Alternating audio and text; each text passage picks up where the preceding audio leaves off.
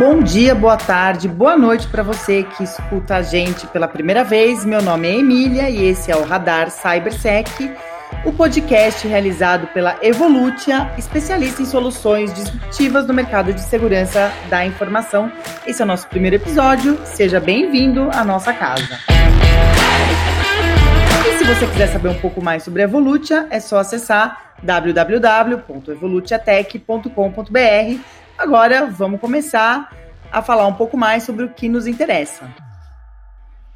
Hoje eu estou aqui com o Pedro Diógenes, diretor técnico da CLM, que vai conversar um pouco com a gente sobre as novidades em relação a antivírus, EDR, a nova estrela do momento no mercado, o XDR. Pedro, você quer contar um pouquinho para a gente sobre você e sobre a CLM? Claro, Emília. Primeiro, muito obrigado pelo convite. É um prazer estar com você aqui para falar desse assunto tão relevante. Né? Meu nome é Pedro Diógenes, eu sou engenheiro da computação. Atualmente eu sou diretor técnico da CLM.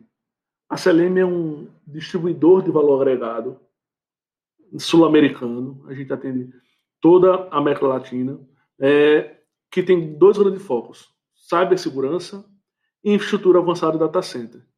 Esses são as nossas grandes veias, nossos grandes focos. Então, na parte de cybersecurity, a gente é, introduziu no mercado, durante esses 27 anos de história, várias soluções que hoje são é, mainstream, que são bastante conhecidas pelo mercado. Né? Então, mais recentemente, a gente trouxe para o Brasil, na verdade, a gente trouxe para a América do Sul, o Sentinel One, que é uma plataforma de XDR, de EPP, DDR e mais completamente XDR. Hoje a gente é distribuidor exclusivo da One na América Latina.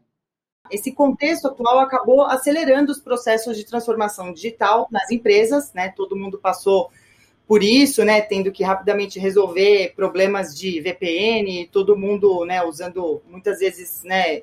equipamentos que não eram da própria empresa. Trouxe também novas tecnologias e novas tendências que criaram nichos de ataques cibernéticos cada vez mais especializados. Na sua opinião, as soluções de antivírus são suficientes hoje para neutralizar esses ataques? As soluções, claro, mais, mais atuais, né?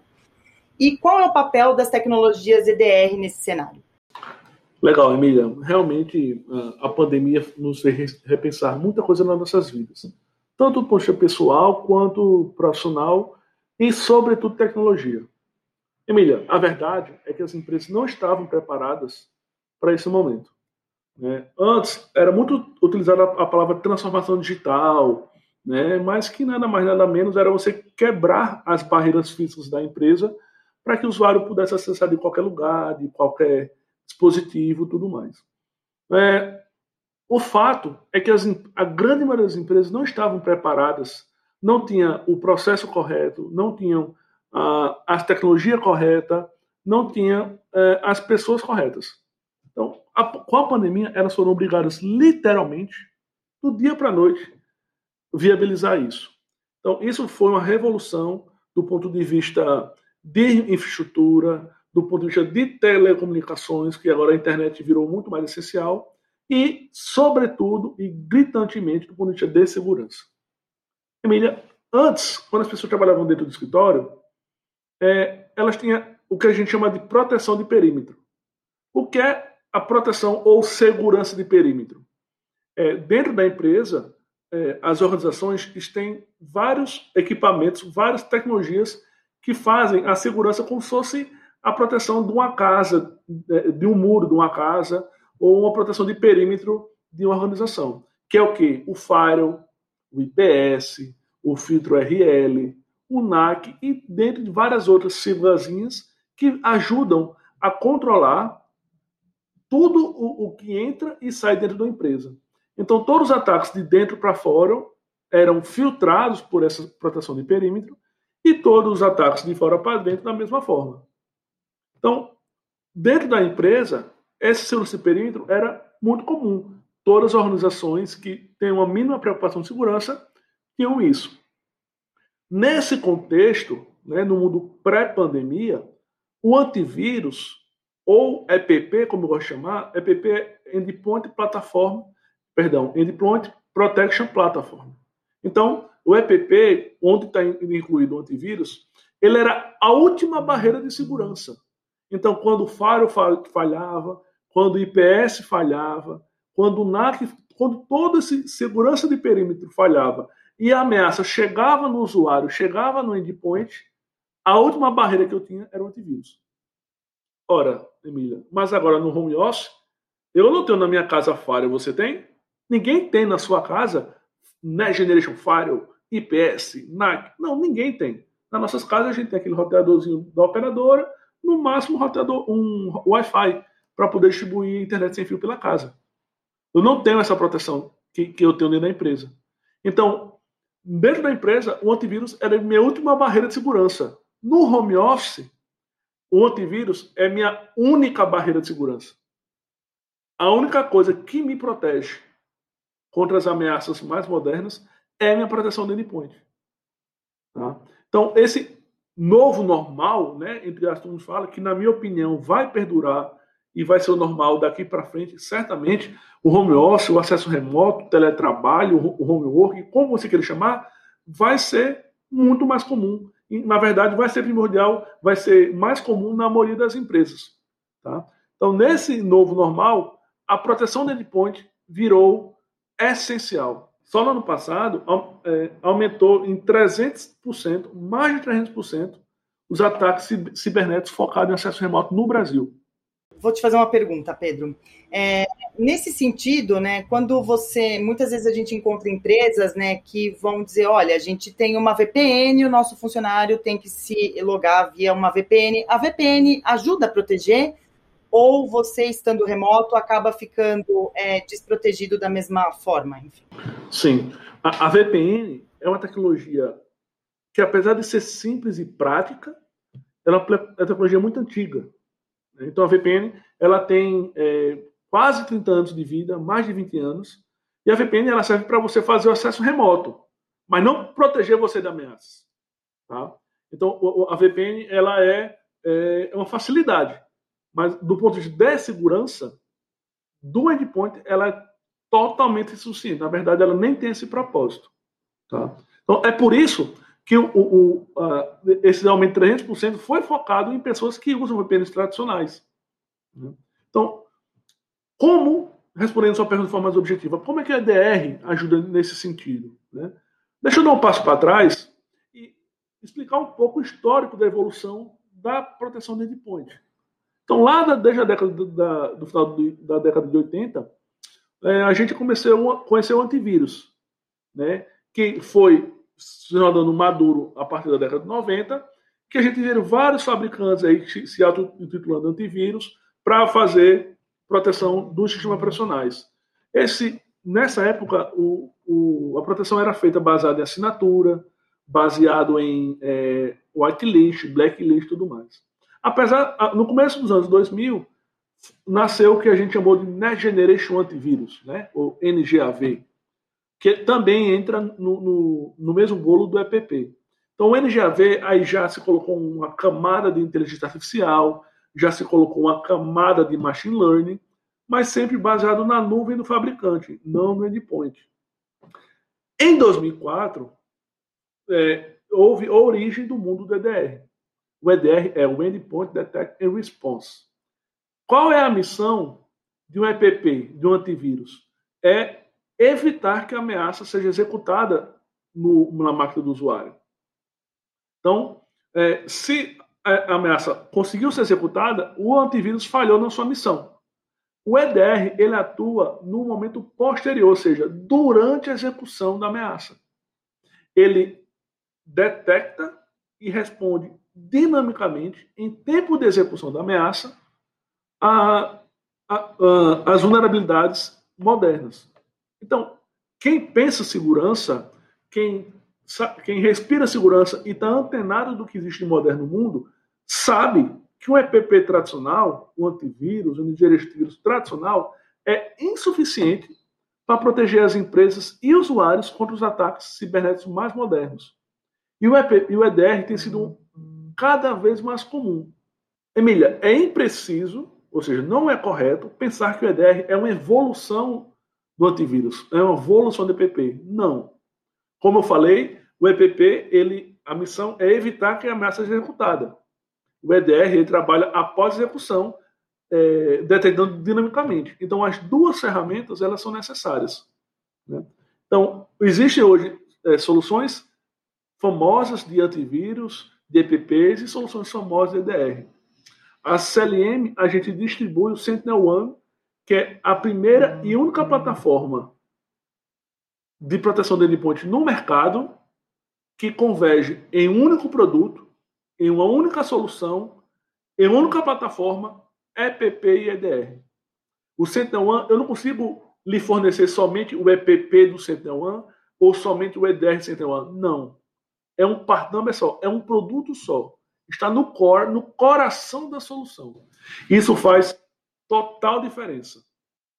Pedro, Nesse sentido, né, o que é importante para determinar que uma solução de segurança seja mais ou menos eficiente no caso dos EDRs? Legal, Emília. É, realmente é, é relevante porque no mercado existem muitas soluções. Você sabe quantas soluções existem de proteção de endpoint hoje no mercado? Mais de 85. Então, coloque-se no lugar de um gerente de segurança, de um administrador da área de TI, que vai no mercado procurar uma solução e ele é levado para uma enxurrada de soluções, mais de 80, falando cada um é, a sua particularidade como trabalha. É claro, é legítimo, quanto mais concorrência, melhor. Mas a gente precisa de um parâmetro de como comparar essas tecnologias. Nesse sentido, é, é muito conhecido mundialmente o Mitre. Né? O Mitre é uma empresa não governamental, ela foi fundada em 58, e o mito, ela se auto-intitula, ela, ela se auto-impõe uma missão que é resolver problemas para tornar o mundo um lugar mais seguro. Então, hoje, o Mitre é o mais respeitado e mais conhecido laboratório e instituição de análise de cibersegurança hoje do mundo. Tá?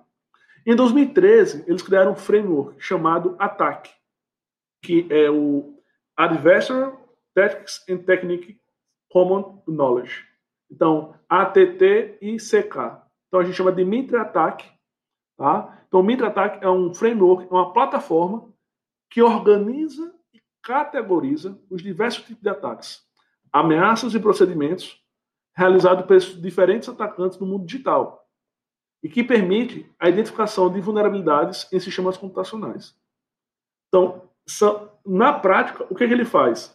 Ele faz criou um framework, criou uma plataforma em que você pode testar de forma isenta várias soluções do mercado.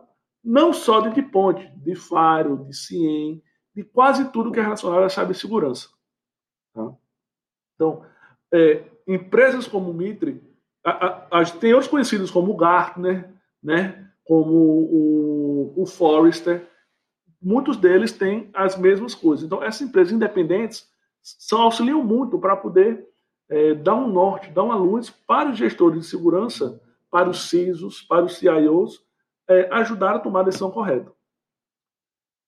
No ano passado, abril de 2020, o MitraTac ele testou mais de 21 soluções diferentes de EDR, né, Endpoint Detect Response.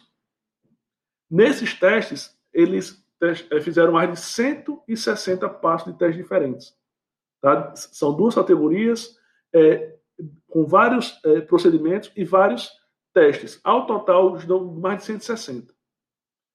O relatório desse teste está disponível no site do Mitre. Se você estiver curioso, quer saber mais, é um relatório muito detalhado, com vários gráficos, várias métricas. É bem interessante, eu recomendo fortemente para o nosso ouvinte ele atrás e conhecer melhor. Nesses testes, é, a Sentinel foi o fabricante que melhor performou, que melhor desempenhou em todos os testes. Tá? Então, por exemplo, comparando com algumas soluções famosas do mercado, é, o SentinelOne, a CloudStrike deixou passar duas vezes mais ameaça que SentinelOne. Ou seja, a gente pegou mais do que o dobro da quantidade de ameaça que o CloudStrike. Carbon Black da VM foi o fabricante que mais deixou passar ameaças. Quando o SentinelOne foi o fabricante que mais detectou ameaças. CyberReason, que é outro fabricante concorrente, deixou passar quatro vezes mais ameaça que SentinelOne e o Silence deixou passar três vezes mais que, que SentinelOne, de ameaça que SentinelOne. Então, eu não teria tempo, né, e nem o nosso ouvinte teria paciência para ouvir aqui todos os gráficos, restar todos os testes. Mas eu acho que é, essas quatro comparações com CloudStrike, Carbon Black, CyberReason e Silence, o, o, o, o Mitre Attack provando que o Sentinel-1 é a plataforma, em relação a isso, que mais pegou ameaças, já dá um pouco de curiosidade aí para o nosso ouvinte que está interessado em saber qual plataforma DDR é a mais avançada do mundo. Tá? Então, essa é somente uma métrica. Ele falou correlacionar técnicas, correlacionar táticas, correlacionar telemetrias, dentre vários outros. Em todos esses, o Sentinel-1 performou melhor que CloudStrike e todos os outros concorrentes. Tá? Um outro exemplo de testes é a quantidade de falsos positivos, do qual a Sentinel-1 foi a solução que teve menos falsos positivos dentro de todas as testadas. Então, Emília, realmente é desafiador. Né? Se você colocar nos sapatos de um gestor de segurança que vai no mercado procurar soluções de proteção de ponte, é desafiador, porque são mais de 85 soluções do mercado, com vários discursos e, é, e speeches diferentes. Mas, nesse sentido, eu recomendo que você confie nessas empresas que são altamente estabelecidas no mercado, como Gartner, como Mitre, e que veja os testes que eles fazem. Eles são, são muito criteriosos e dão insumos para vários gestores no mundo inteiro tomar a melhor decisão. Recomendo fortemente a, a leitura dos testes do Mitre Attack do ano passado. Como remediar os comportamentos adversos não conhecidos? Como é que as empresas podem lidar com isso agora, né, cada vez mais frequente? É indiscutível o como a tecnologia evolui rapidamente, certo? Então, é, hoje a gente faz coisas que seriam totalmente impensáveis há uma década atrás, há 20 anos atrás. É, a gente parar para pensar que a internet no Brasil chegou somente há 25, 26 anos atrás. Então, é muito pouco tempo, comercialmente falando. Né? Então, Disso todos nós sabemos. Isso é algo é, estabelecido. Porém, Emília, o criminoso cibernético ele evolui na mesma velocidade ou mais veloz ainda. Então, onde aparece a tecnologia nova, ali a, a tecnologia nova nos traz benefícios, nos traz novos serviços, novas facilidades para a nossa vida, mas existem aquelas pessoas que se aproveitam daquela mesma tecnologia para poder cometer crimes. Quando essa pergunta, né, como remediar comportamentos adversos não conhecidos, realmente é uma pergunta assim de um milhão de dólares, né? Porque é difícil prever o que o criminoso irá fazer no futuro. Né? Mas de uma coisa nós sabemos: esse criminoso é uma pessoa. Ele é uma pessoa de carne e osso como eu e você.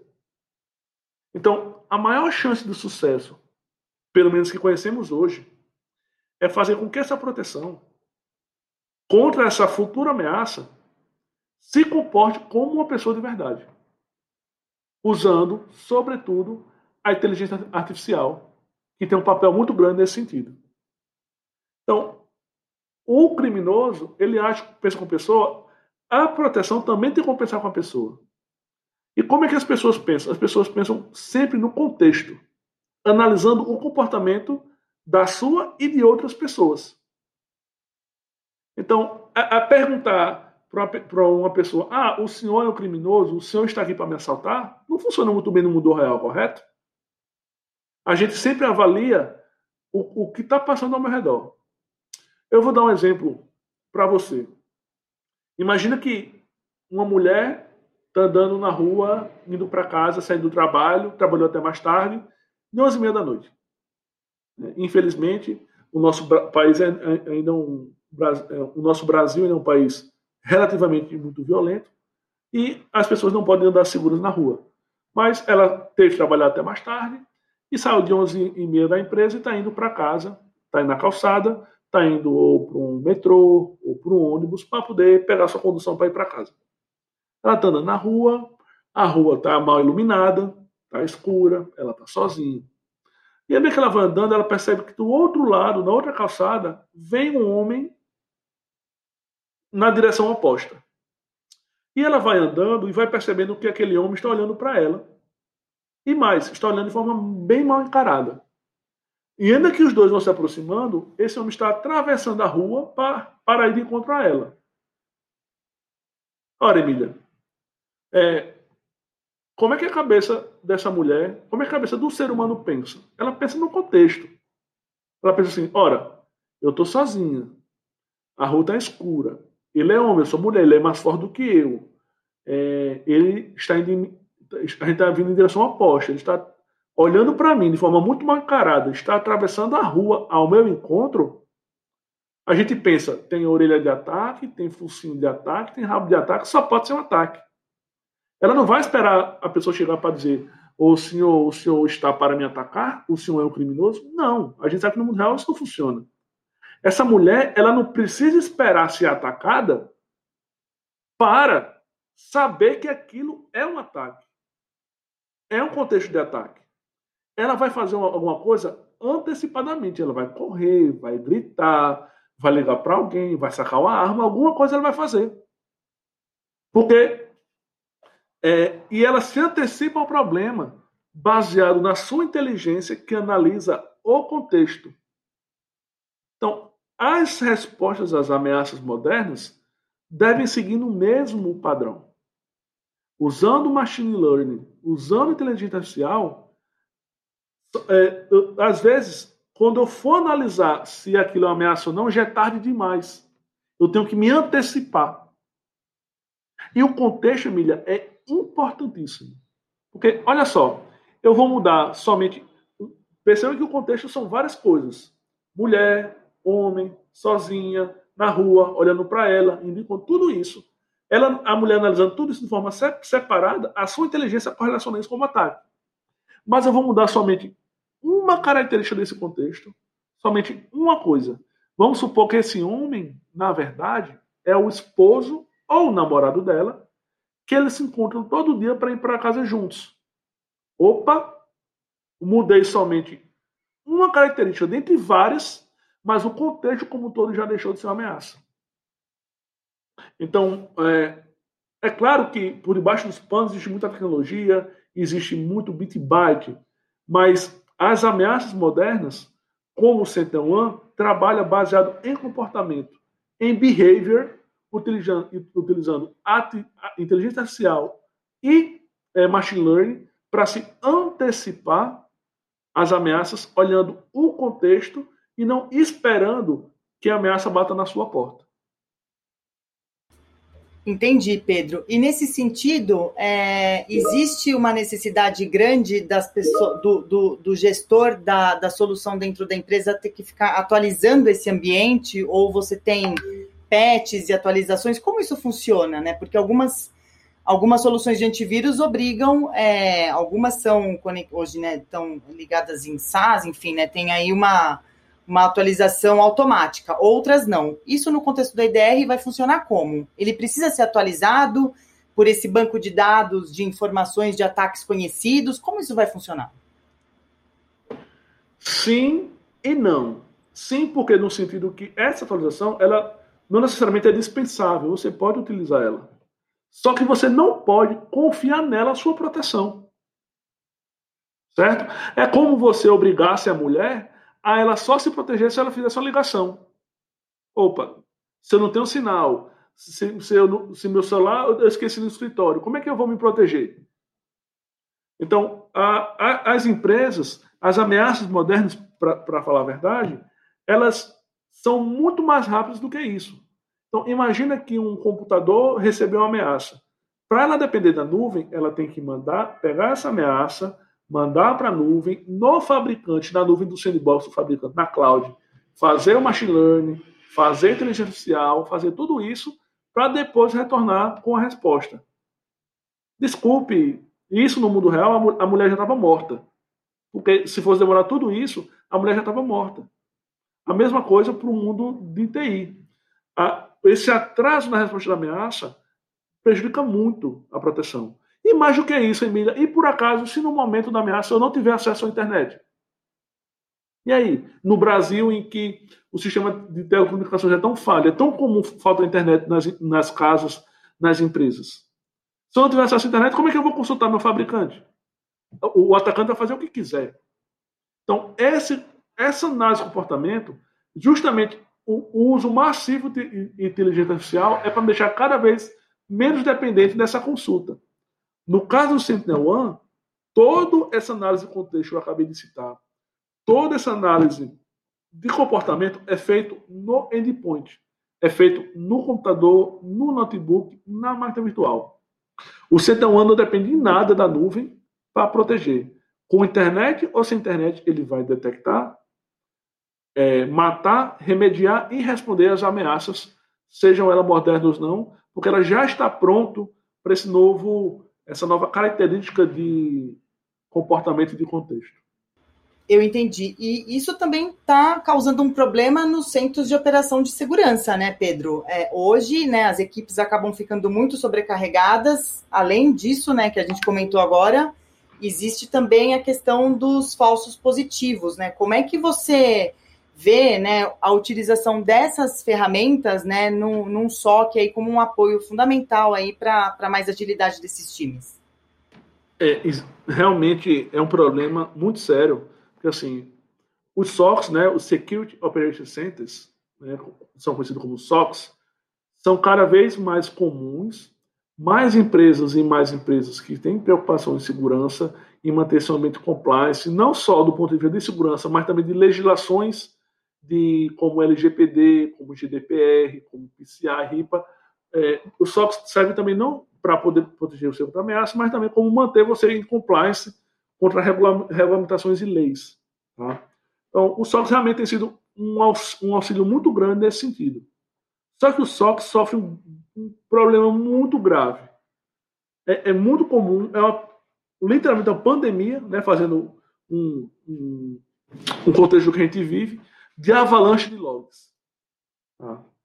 Então, o, o SOX às vezes perde muito tempo, ocupa muito tempo em analisar log, analisar evento. Ele pega evento de tudo e de todos, mas é muito manual. Ora, os logs são importantes. Tá? Os logs são necessários. Ferramentas como o CIEM coletam logs de todo tipo de dispositivo para verificar os eventos e o que está acontecendo em cada um deles. Mas o log em si não tem valor. O que me importa é saber se o usuário entrou de 8 da manhã ou de 10, da, ou de 10 do ponto de vista de segurança. Né? O valor do log ele, é, está quando ele é quando sabe-se correlacionar todos os logs para concluir se aquilo é uma ameaça ou não. Então, né, no exemplo da, da, da, mulher que eu falei, né, retornando, o log é ela está sozinha, outro log o, é, o, é, um homem, outro log ela a rua está escura, outro log está indo encontrar ela. Então, assim, isso separado, os logs, não me diz muita coisa. Mas quando eu correlaciono o log, né, ou, ou seja, as informações separadas são insuficientes para determinar uma ameaça. Mas quando eu correlaciono e formo o contexto, ou seja, o conjunto das informações sendo interpretadas por uma inteligência artificial é fundamental. Então, os SOCs eles devem evoluir de meros leitores de logs para analisadores de contexto. Percebe a diferença? É. É o, o trabalho do, do SOC, muitas empresas, é, quando implementam o SOC, ficam somente em analisar log, em ver e ler a tela do CIEM. Mas para poder dar um, um valor, para que o SOC seja verdadeiramente uma equipe de detecção, resposta de ameaça, eles precisam contar com ferramentas que automatizem a análise em si e não somente isso, que possam responder de forma automatizada essas ameaças. Então, além de coletar os logs, além de coletar os eventos, eu preciso interpretar esse conjunto de informação, entender o contexto em que isso se, se, é, se insere e concluir se aquilo é ameaça ou não. Se for, eu preciso também automatizar e responder isso. Porque se não for assim, a gente sempre vai enxugar gelo a gente vai investir em pessoas, vai investir em ferramentas, estrutura, mas isso não vai trazer um valor é, prático no negócio da empresa. Não vai trazer um valor prático, não vai trazer um impacto na prevenção de segurança das empresas. Tá? Então, foi pensando nesse sentido que a Sentinel desenvolveu essa tecnologia. Que ele não é só um EPP, como adiantei, ele também não é só EDR, ele também faz várias análises forenses, faz detecção automática. Então, o Sentinel One, ele é um só agente, um só produto, que ele cria literalmente um SOC em cada endpoint da sua empresa. Porque qual é a função do SOC? De, é, detectar, remediar, responder e fazer análise forense. Exatamente isso que o Sentinel faz de forma, de forma autônoma e automatizada em todos os endpoints da sua empresa. Então, é, é uma poderosa ferramenta, é uma poderosa plataforma que vai trazer um valor agregado enorme nos SOCs de, de empresas de qualquer tamanho, de qualquer porte. A gente está falando bastante de EDR, mas existe também uma outra tecnologia no mercado e que tem suscitado um pouco de dúvida e confusão, né? Que é a tecnologia XDR. Queria que você explicasse um pouco para a gente, então, o que, que é o XDR de verdade. EDR já era, porque o XDR chegou, que a gente conseguisse um pouco tirar, né? Tirar essas dúvidas que eu acho que tem bastante gente com essas questões também. Exatamente, Emília. É, o XDR, né, ou XDR, né, é, significa Extent Detect and Response. Existe um artigo do Gartner né, que indicou as principais tendências de, segura, de segurança e risco para 2020. Dentro desse artigo, eles é, indicaram o XDR.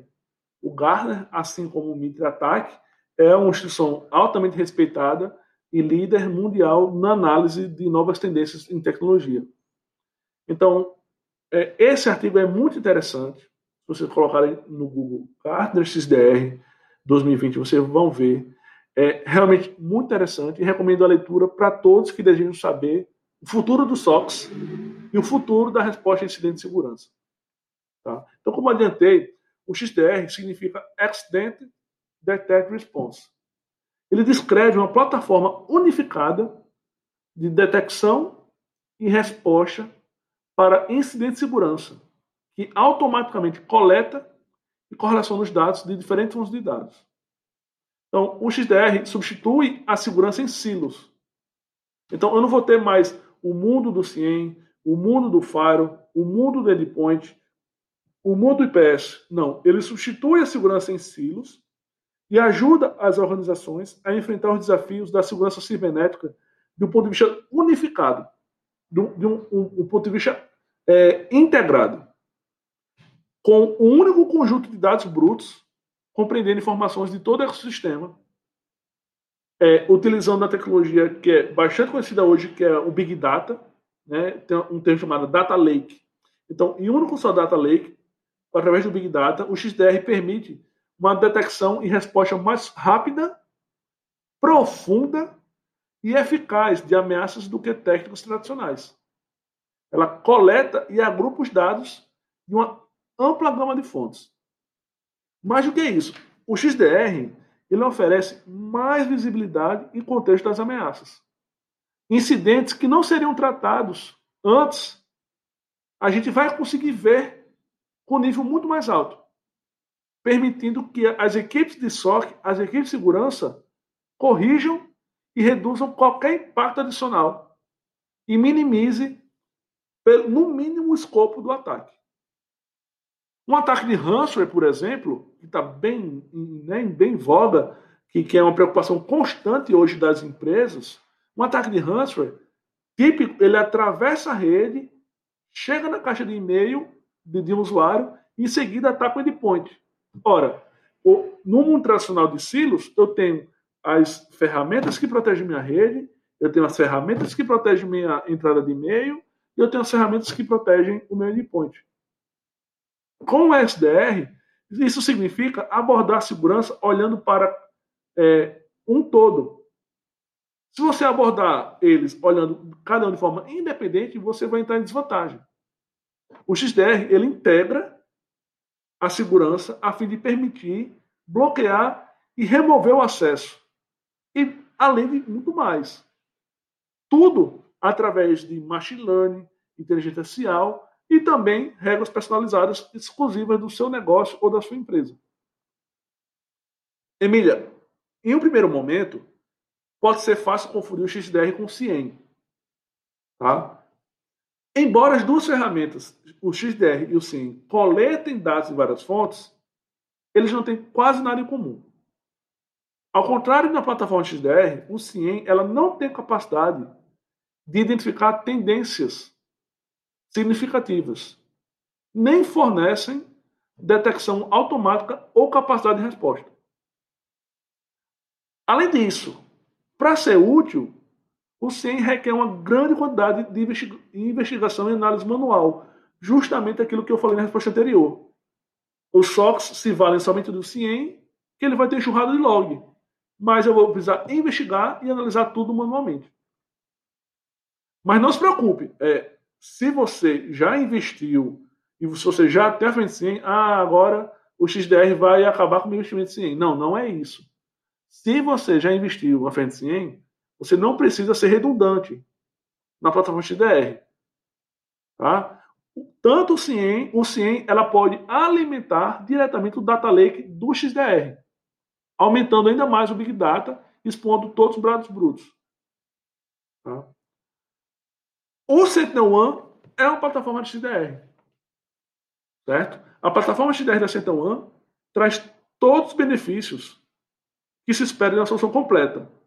SentinelOne dá visibilidade profunda, faz a detecção, dá a resposta automatizada às ameaças, tem uma integração muito rica, porque o SentinelOne é, ele tem uma filosofia de API First Approach, ou seja, tudo do SentinelOne é resolvido em cima de API.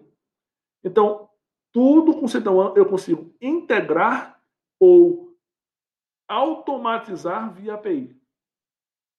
E tudo isso, visibilidade profunda, detecção e resposta à ameaça, tudo isso com a radicalidade na simplicidade da operação. Então, apesar de fazer tudo isso, você não precisa ser um especialista em segurança, certificado CISP ou tudo mais. Não. Um, um só analista consegue fazer isso. Pedro, me responde uma coisa. Tempo de implementação, por exemplo, de uma solução, da solução XDR da Sentinel One? Isso é rápido, isso é demorado? Você comentou que um analista consegue fazer esse trabalho, né? Então, quanto tempo mais ou menos uma empresa consegue ter isso rodando no ambiente? Em quanto tempo? O tempo necessário para você instalar os agentes nos endpoints. Por quê? Toda a gerência do Sentinel One é feita na nuvem. Ela é feita em SaaS, né? Software as a Service. Então você não precisa instalar, configurar a plataforma de gerência do Sentinel One dentro do seu ambiente. A gente tem muitos concorrentes, né, que tem, você tem que instalar uma máquina virtual para gerenciar, outra mais virtual para poder fazer uh, o License Server, outra mais virtual para ser o banco SQL, outra para fazer tem é super complexo. Depois de instalar, você tem que integrar tudo isso. Então demora semanas até meses. E pense comigo quando fazer o upgrade. Então eu tenho a minha solução XPTO que protege meu ambiente, que está na versão 11. Ah, sai a versão 12, eu vou fazer o upgrade. Você tem que fazer o upgrade de cada VM dessa, você tem que fazer a matriz de compatibilidade, saber se meu SQL é compatível com a nova versão, se não for, tem que fazer o upgrade. Ah, mas a versão nova do SQL não é compatível com o VMware, tem que fazer também do VMware. E é um caos. Então, por ser difícil, por ser traumático, eu simplesmente não faço upgrade. Eu fico dois, três, quatro, cinco anos numa versão legada, sem me, sem me beneficiar das novas ferramentas e features do meu fabricante. Com o Centão você não vai passar por isso. Você tem uma, toda a gerência é feita na nuvem. Então você não precisa se preocupar em administrar a gerência do seu, da sua proteção de endpoint, do seu XDR. O, o que é que eu preciso fazer dentro da minha empresa para poder instalar o Sentinel One? Simplesmente instalar os agentes nas máquinas. É um só agente, um só produto, uma só console que vai fazer EPP, EDR e XDR. Análise forense, rollback, mitigação, restauração. Então, é, no momento, eu vou acessar na internet, de qualquer lugar. E com mensagem, a inovação é muito contínua. Todas, todo dia, toda semana que você entra na console do Sentinel One, você vai ver uma nova versão, uma nova feature, uma nova funcionalidade, um novo botão, um novo dashboard que você não tinha antes. E você não se preocupou em precisar fazer é, o upgrade de nada. Então, respondendo sua pergunta de forma mais objetiva, é muito rápido. Na verdade, na verdade, é tão rápido quanto você queira. O quão rápido você instalar o Sentinel One em todo o seu ambiente, o mais rápido você vai ter tudo configurado e instalado.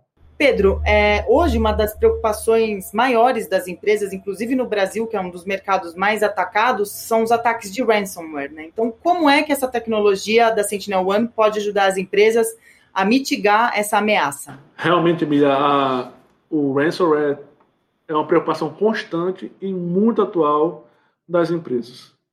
Não sei se você sabe, mas para você ter ideia, isso movimentou no mercado só os resgates pagos por ataque de ransomware movimentou no mercado mundial mais de 6 bilhões de dólares ano passado. E depois da pandemia cresceu muito. Né? Todo, todo mundo acompanhou ano passado que o Brasil sofreu o maior ataque cibernético da sua história. Vários é, órgãos públicos sofreram ataque. Né? O, o Superior Tribunal de Justiça, isso foi amplamente divulgado pela mídia, sofreu um massivo ataque de ransomware muitos dados foram comprometidos. Então, realmente, é, é um, assim, é quase um medo constante.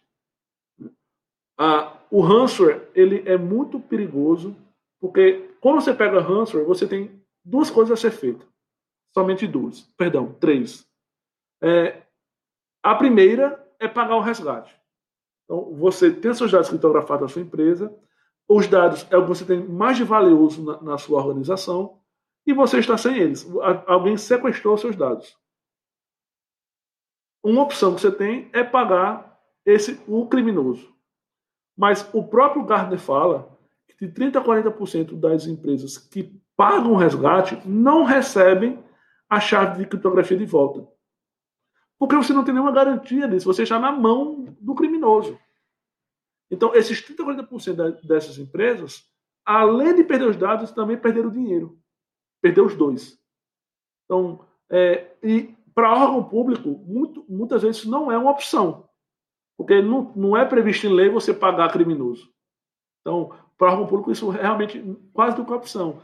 Para as empresas privadas, é uma opção muito temerária, porque você literalmente vai brincar com a sorte.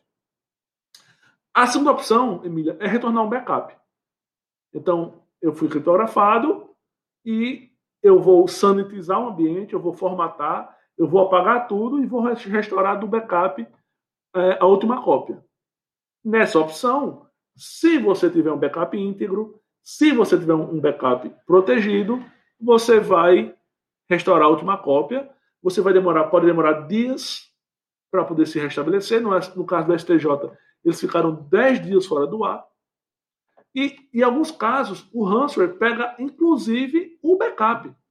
O backup também é criptografado. Você tem que restaurar isso do backup offline, de um, de um cofre, alguma coisa.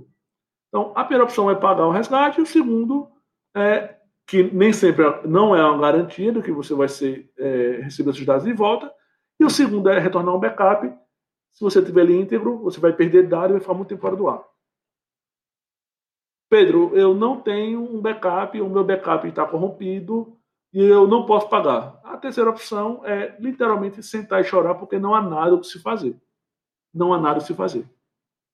É, é impossível eu quebrar uma chave de criptografia dessa por força bruta. Como que One ele me tira um ataque de ransom? Ele me tira de um ataque muito peculiar por causa daquele contexto que eu falei anteriormente. Tá? O CT1 garante que você não pega ransomware. Mesmo se você pegar, a gente faz rollback de ransomware. Então a gente volta o último estado da máquina antes do ransomware. Pedro, tem certeza? Tenho. Tenho certeza. Então, é, a gente é uma das pouquíssimas empresas no mercado que fazem rollback de ataque de ransomware. Na verdade, como nós fazemos, só nós fazemos, porque a nossa tecnologia é proprietária e nós temos somente nós fazendo dessa forma. Outras fazem, pouquíssimas fazem, mas de forma muito capenga. Mas tem uma coisa que nós, nós temos. Uma vez, Emília, eu falei isso para um, um cliente, ele falou assim: Pedro, bacana. Você está me falando que eu não pego ransomware, correto? Correto. Você está falando para mim que eu não pego ransomware. E se eu pegar ransomware, eu consigo fazer o rollback, correto? Eu falei, correto. Ele perguntou, e se eu pegar? Ou seja, eu comprei o seu produto baseado numa promessa que você fez. É, eu comprei o seu produto, tá aqui dois, três, um manto funcionando. Sofri um ataque de ransomware e sua promessa não se cumpriu.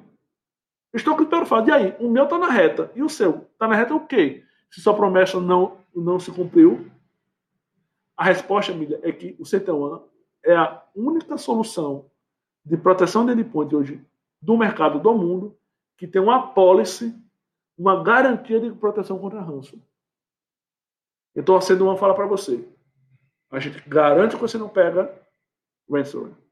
Se você pegar ransomware, a gente garante fazer o rollback se a gente não conseguir evitar e não conseguir fazer rollback, a gente paga monetariamente mil dólares por endpoint infectado em até um milhão de dólares por empresa a cada 12 meses.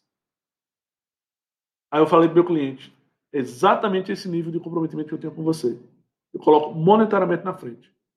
Isso é uma policy seguro, é público. Se você, nosso ouvinte, está interessado em saber mais, coloca no Google Sentinel-1 Ransomware Warranty. É um documento público que está lá todos os termos, todas as condições, é, coberto por uma seguradora também pública. Tá? Eu vou falar último detalhe, Emília. Se você já não achava isso surpreendente, a gente tem a proteção contra ransomware, tem o rollback de ransomware e, nos garantir, e lhe garantir financeiramente com a pólice de seguro. Essa pólice tem desde 2013 Desde 2013, ela nunca foi paga. Ela nunca precisou ser paga. Na verdade, nunca ninguém reivindicou essa pólice. Pode parecer bom demais para ser verdade, mas é exatamente isso que você está ouvindo. Não é à toa que três das dez maiores empresas do mundo usam o Sentinel-1. Não é à toa que a Sentinel-1 é tecnologicamente a plataforma de proteção de endpoint mais bem ranqueada pelo Gartner Peace Insight é a plataforma de é, produção de endpoint que tem os melhores resultados no, nos testes do MitraAttack. É a plataforma de produção de endpoint que mais cresce no Vale do Silício. Legal, Pedro. Bom saber. Eu acho que os ouvintes também vão né, gostaram de ter essa informação, principalmente no mercado como no Brasil, onde a gente está sofrendo bastante agora com, é, com o interesse dos hackers em, em atuar no mercado local, né? É, Pedro, quero te agradecer. Muito obrigada pela sua participação no nosso podcast hoje. É, quem tiver interesse nas soluções, pode procurar pela Evolutia. A CLM também tem um portfólio enorme de outras soluções de cibersegurança e vai com certeza direcionar a sua empresa para o melhor parceiro para atuar numa, numa implementação.